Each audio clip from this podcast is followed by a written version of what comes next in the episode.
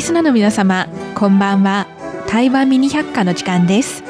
この時間では、台湾のちょっとした豆知識をご紹介しております。ご案内はそう予定です。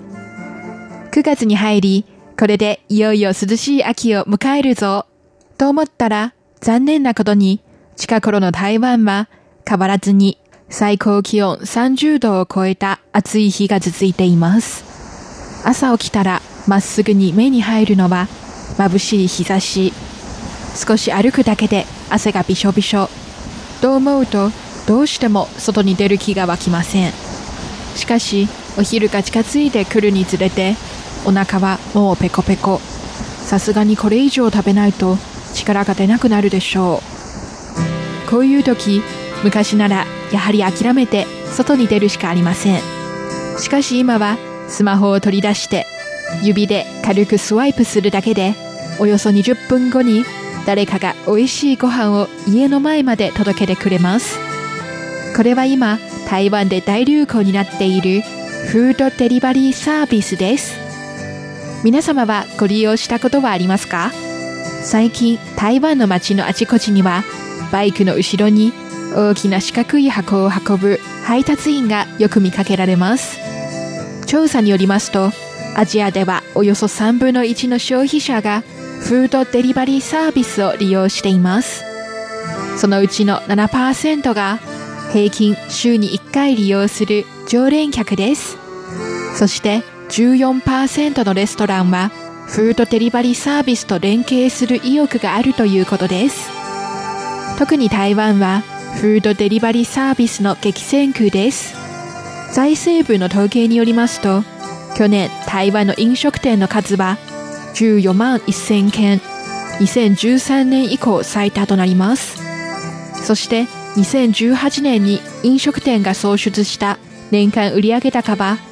台湾元4731億元。およそ日本円1兆6000億円もありそのうち出前市場はおよそ5%を占めています。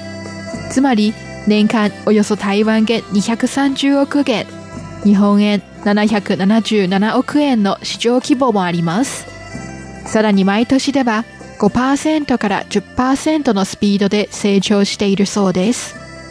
これほどの市場規模がありますので台湾ではフードデリバリーサービス業者が次々と現れています。台湾発祥の業者ヨウデリバリーフードオモのほかドイツのフードパンダ。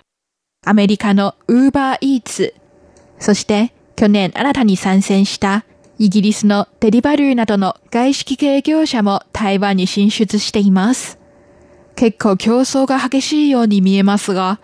実際台湾の街でよく見かける配達員はほぼ100%近く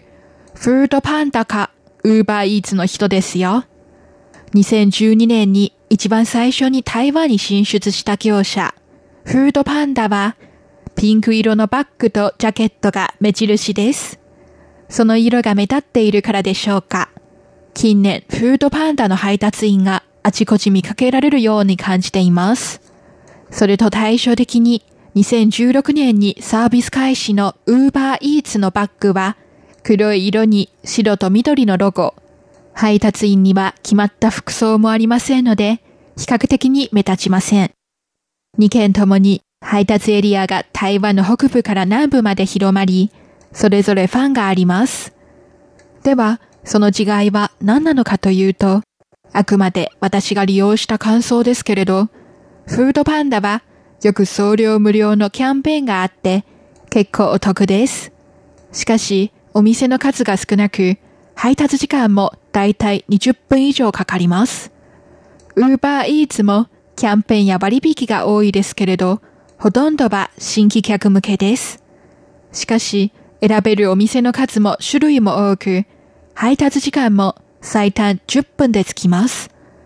あまり待ちたくない私は、やはりウーバーイーツを利用することが多いです。さて、近年フードデリバリーサービスがだんだんブームとなっている台湾。一体どのような食べ物が好まれているでしょうか？気になりますね。フードパンダは会社の方針により内部の資料を公表することが禁じられているそうですが、逆に Uber Eats は定期的に利用者の活動に基づいた統計資料を発表しています。今年は8月5日に2019年上半期利用者の注文傾向が発表されました。あくまで Uber Eats 一社だけの統計資料なので、少し偏っているかもしれませんが、台湾人の飲食習慣を垣間見ることができると思います。まず、ジャンル別から見てみましょう。台湾人に一番人気なのは台湾料理です。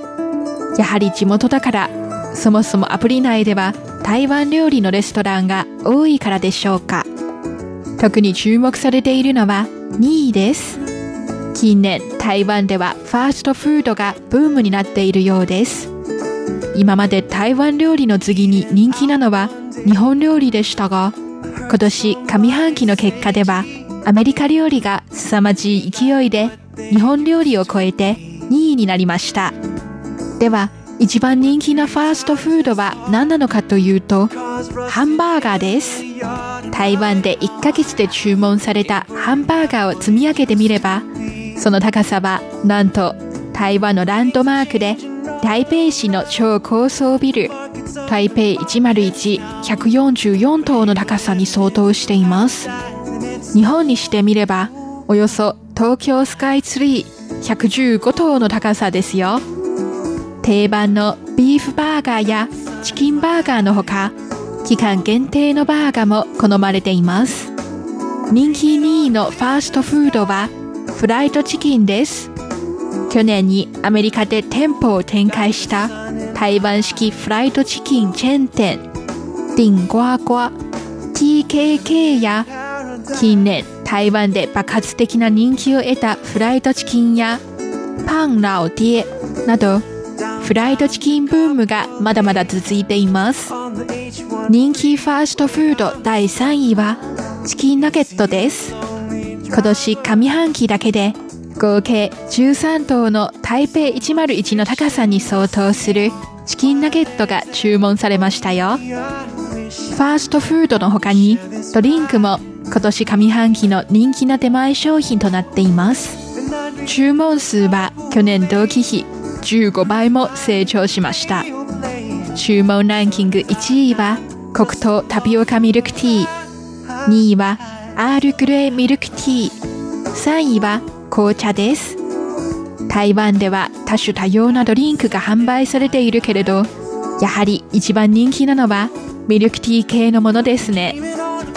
外食が多い台湾のサラリーパーソンの朝食習慣もフードデリバリーサービスの影響により少しずつ変わっているようです。今までは外の朝ごはん屋で朝ごはんを買って会社で食べるのがほとんどですけれど最近は朝食は出前でという風潮が広まっています。特に台北市屈指の商業区新義区のサラリーパーソンが一番よく利用しているそうです。朝起きたらまずアプリで朝ごはんを注文して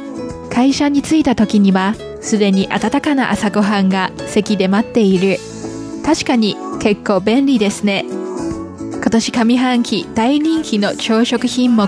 トップ5は焼肉チーズサンドイッチ豆乳チーズと半熟卵入りのおにぎり小籠包そして鶏胸肉の細切り冷やし中華です。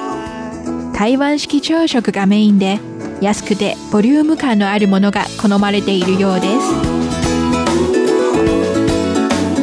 フライドチキンにミルクティーさらに小籠包までたった数分間でこれほどの食べ物の名前を連呼したからでしょうか。お腹が空いてきました。今日はフードデリバリーサービスを頼みましょう。台湾ミニ百科ご案内はそう予定でした。こちらは台湾国際放送です。